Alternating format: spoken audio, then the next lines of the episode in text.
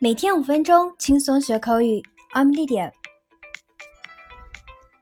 不知道从什么时候开始，我们给那些温顺善良的宝宝起名叫做小绵羊，但英文可不要说成 You are a sheep，小心别人和你翻脸哦。那在英文中有人说你 You are a sheep，可别以为他在夸你像小绵羊。如果一群人是或者像 sheep。那么这群人行动则都会按照他们被告知的方式来做，而不能或不愿意独立行事。除了我们熟悉的羊的意思之外，当 sheep 指人的时候，还表示没主见的人。You are a sheep，表示你真没主见，真是个墙头草。For example，Don't ask him，he's just a sheep。不要问他了。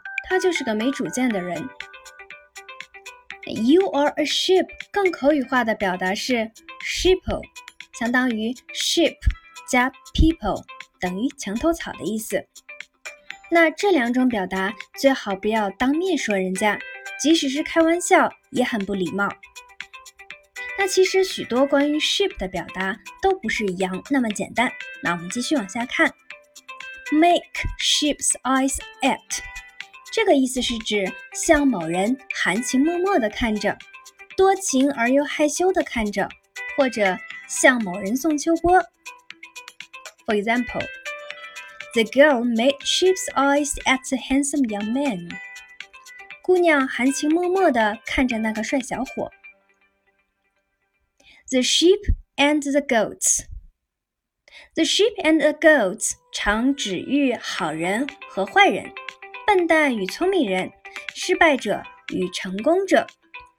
For example, it is a difficult examination which was intended to separate the sheep from the goats. 这是一个旨在区分优劣的严格考试。好，那我们今天的内容就是这样。关于 sheep 的用法，你都学会了吗？我们下期节目再见，拜。